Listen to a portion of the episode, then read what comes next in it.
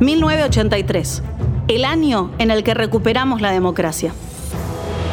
Tenemos todos la enorme responsabilidad de asegurar hoy y para los tiempos la democracia y el respeto por la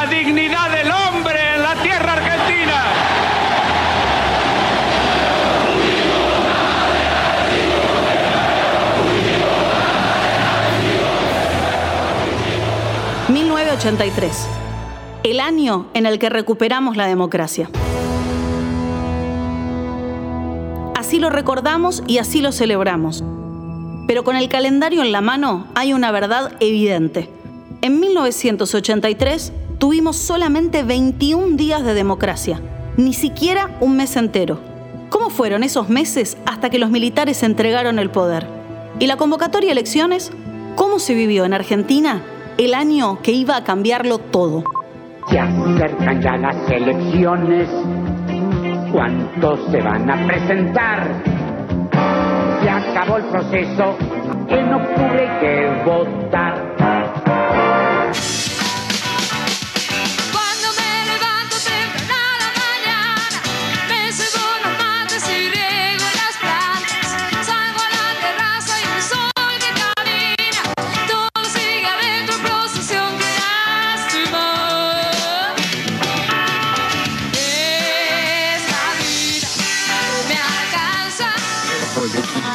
Buenas noches, señora. ¿Cómo está, señor? Otra vez estamos aquí para que usted viva otra fiesta grande argentina. Porque esto se llama Venga, venga a bailar.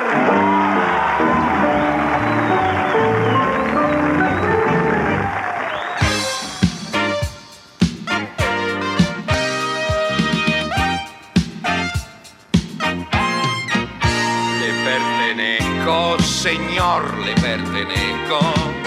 Pero no piense que soy un genuflexo. Lo reverencio y me pongo a su servicio y a sus pies. Cualquier cosa que mande, yo obedezco. Soy Marina Biuso y esto es 1983. Un podcast documental para recorrer juntos el camino hacia la democracia. Primero de julio. El mes comienza con una cadena nacional. Viñones celebra su primer año en el gobierno. Es presidente de la transición y trata de delinear él mismo cuál será su lugar en la historia. He dicho alguna vez que no tuve ni tengo apetencias políticas y que en este sentido mi ambición se reduce a poder ser el último presidente de facto del pasado, del presente y del futuro argentino. Pero Viñone es, por supuesto, un presidente de la Junta Militar y su última tarea es asegurar la impunidad de sus camaradas. Buena parte de esos obstáculos e inconvenientes pueden surgir como resabios de un capítulo dramático de nuestra historia reciente. La guerra librada contra la subversión y el terror organizado. Esa contienda, grave y cruel, marcó huellas profundas en nuestra sociedad, pero por sobre todo arrojó un resultado. Dejó abierta la posibilidad de retornar al pleno imperio de las leyes de la República y de la democracia. La pelea por la amnistía continúa durante todo el mes. Hasta el 30 de enero del 84 gobernamos nosotros, dice el jefe del ejército Nicolaides cuando lo consultan por una posible derogación tras las elecciones. Se equivocaba Nicolaides. Iban a gobernar un poquito menos. 3 de julio. Los diarios celebran la tranquilidad de la marcha multipartidaria de juventudes políticas bajo la consigna Paz y Democracia. 35.000 personas sin sobresaltos.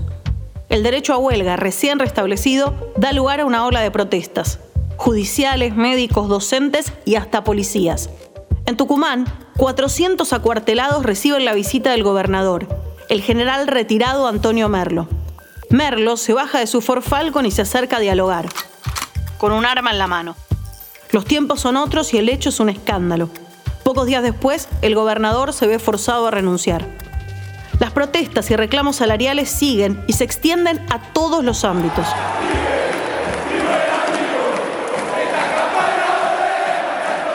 Los jugadores de River comienzan una huelga que lleva al club a salir a jugar el torneo metropolitano con juveniles y las tribunas casi vacías.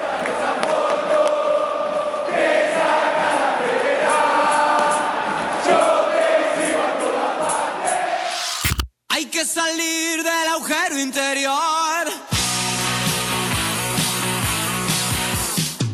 Largar la piña en otra dirección. No hace falta ser un ser superior. Todo depende de la transpiración. Poner el cuerpo. 4.000 personas bailan en obras sanitarias, un anticipo del nuevo disco de Virus, la banda de Federico Moura.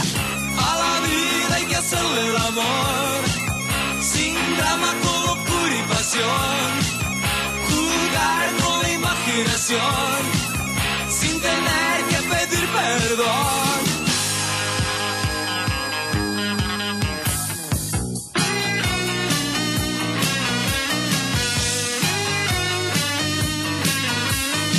Los medios de comunicación empiezan a publicar titulares inquietantes. La enfermedad que ataca a los homosexuales, escribe revista Gente. Una extraña y mortal enfermedad que ataca a los gays. Son las primeras noticias sobre el SIDA. Se sabe poco, pero el estigma ya es fuerte. Incluso médicos apuntan a drogadictos y promiscuos. 9 de julio. Los festejos por el Día de la Independencia son modestos. Participan Viñone y Nicolaides.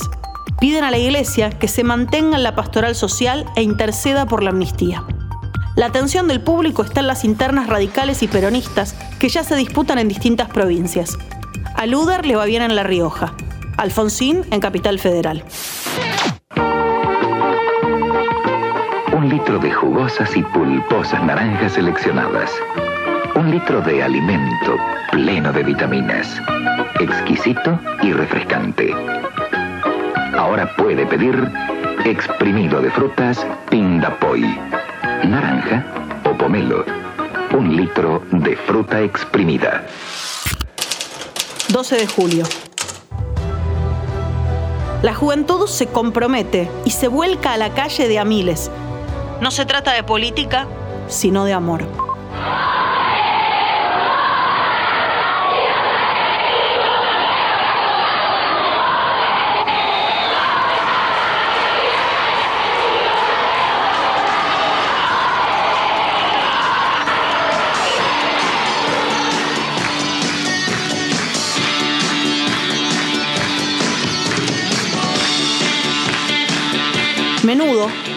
De jovencitos de Puerto Rico que causa furor en toda Latinoamérica. En Argentina, las miradas se posan en Ricky Meléndez, que pronto iba a dejar la banda Fenómeno. Su reemplazante sería un chico que había sido rechazado en audiciones anteriores, un muchachito llamado Ricky Martin. 15 de julio. Después de siete años de dictadura, muchos se preparaban para su primera experiencia electoral. Un jugador de fútbol de 22 años se propuso un desafío. Llegar sin cita previa a las oficinas de Luder, Frigerio, Alfonsín, Cafiero, pero también Monseñor Aramburu y el teniente general Nicolaides. Por ese entonces jugaba en Barcelona. Diego Armando Maradona. El resultado, una goleada. Lo recibieron todos. José Maradona y gol. Gol del Barcelona. Gol del Barcelona conseguido por Maradona. Maradona terminó el día diciendo que estaba entusiasmado por votar, que si no podía volver al país pretendía hacerlo desde la embajada. Creo que ya tengo a mi candidato, dijo. 17 de julio. La interna radical llega a su fin. Fernando de la Rúa reconoce los mejores resultados de Alfonsín y retira su candidatura a presidente de la Nación. Nosotros venimos a congratular a quien reconocemos como ganador en la contienda interna. El turno de la Rúa llegaría 16 años después y sería una presidencia corta. Por ahora, Alfonsín le agradece con una candidatura a senador. Esta es nuestra gente. Fernando de la Rúa y Juan Trilla, que representarán a la ciudad de Buenos Aires en el Senado de la Nación, donde trabajarán con ahínco y con esfuerzo para la solución de los problemas de todos. Los peronistas siguen dirimiendo su interna y mientras tanto presionan por un indulto a Isabel Perón, todavía en España, asediada por paparazzis que tratan de tomarle fotografías en malla para vender a las revistas argentinas. 23 de julio. El gobierno le pone fecha a la ley de amnistía. Se dictará el mes que viene. Y pretenden ponerle límites también, a ver si consiguen hacerla tolerable. Aseguran que no alcanzará a quienes hayan cometido delitos en ejercicio de cargos públicos. Macera continúa detenido. Si una ama de casa sabe comprar bien y sabe utilizar su dinero, ese hogar, esa familia está mejor. Lita de Lázari participaba de debates públicos representando la perspectiva de las amas de casa. Yo no puedo decir si la justicia era buena o mala. No se olvide que tuvimos una guerra sucia. Nosotras estábamos en nuestros hogares y vivimos momentos terribles corriendo al colegio a ver si nuestros hijos estaban bien porque se baleaban en la calle. Así hablaba Lita. Mujeres, defendamos la economía de nuestros hogares. Exijamos un representante totalmente limpio que proteja nuestros intereses de cualquier género. Mujeres, aquí nuestro candidato natural, Lin Sul. Limsul gana por limpia mayoría. Limsul, polvo jabonoso especial. Producto de un nuevo federal. 30 de julio. Ahora, Alfonsín. La campaña se organiza detrás del líder radical. Vamos a enterrar la etapa de la decadencia argentina. Vamos a volver a ponerla entre los primeros países del mundo por la riqueza de nuestro pueblo. No va a ser fácil, no va a costar. Yo les aseguro a ustedes que si cumplimos con nuestro deber, nuestros nietos nos van a honrar como nosotros honramos a los hombres que hicieron la organización nacional. Alfonsín habla ante casi 100.000 personas en la cancha de ferro y algunos se descompone entre la multitud. Un médico por allá, por favor. La campaña está en marcha. Los argentinos se preparan para votar. El mes que viene. Se acercan las elecciones y la dictadura no solo busca garantizar su impunidad, busca también escribir la historia. El terrorismo llegó a tener en la Argentina 15.000 combatientes.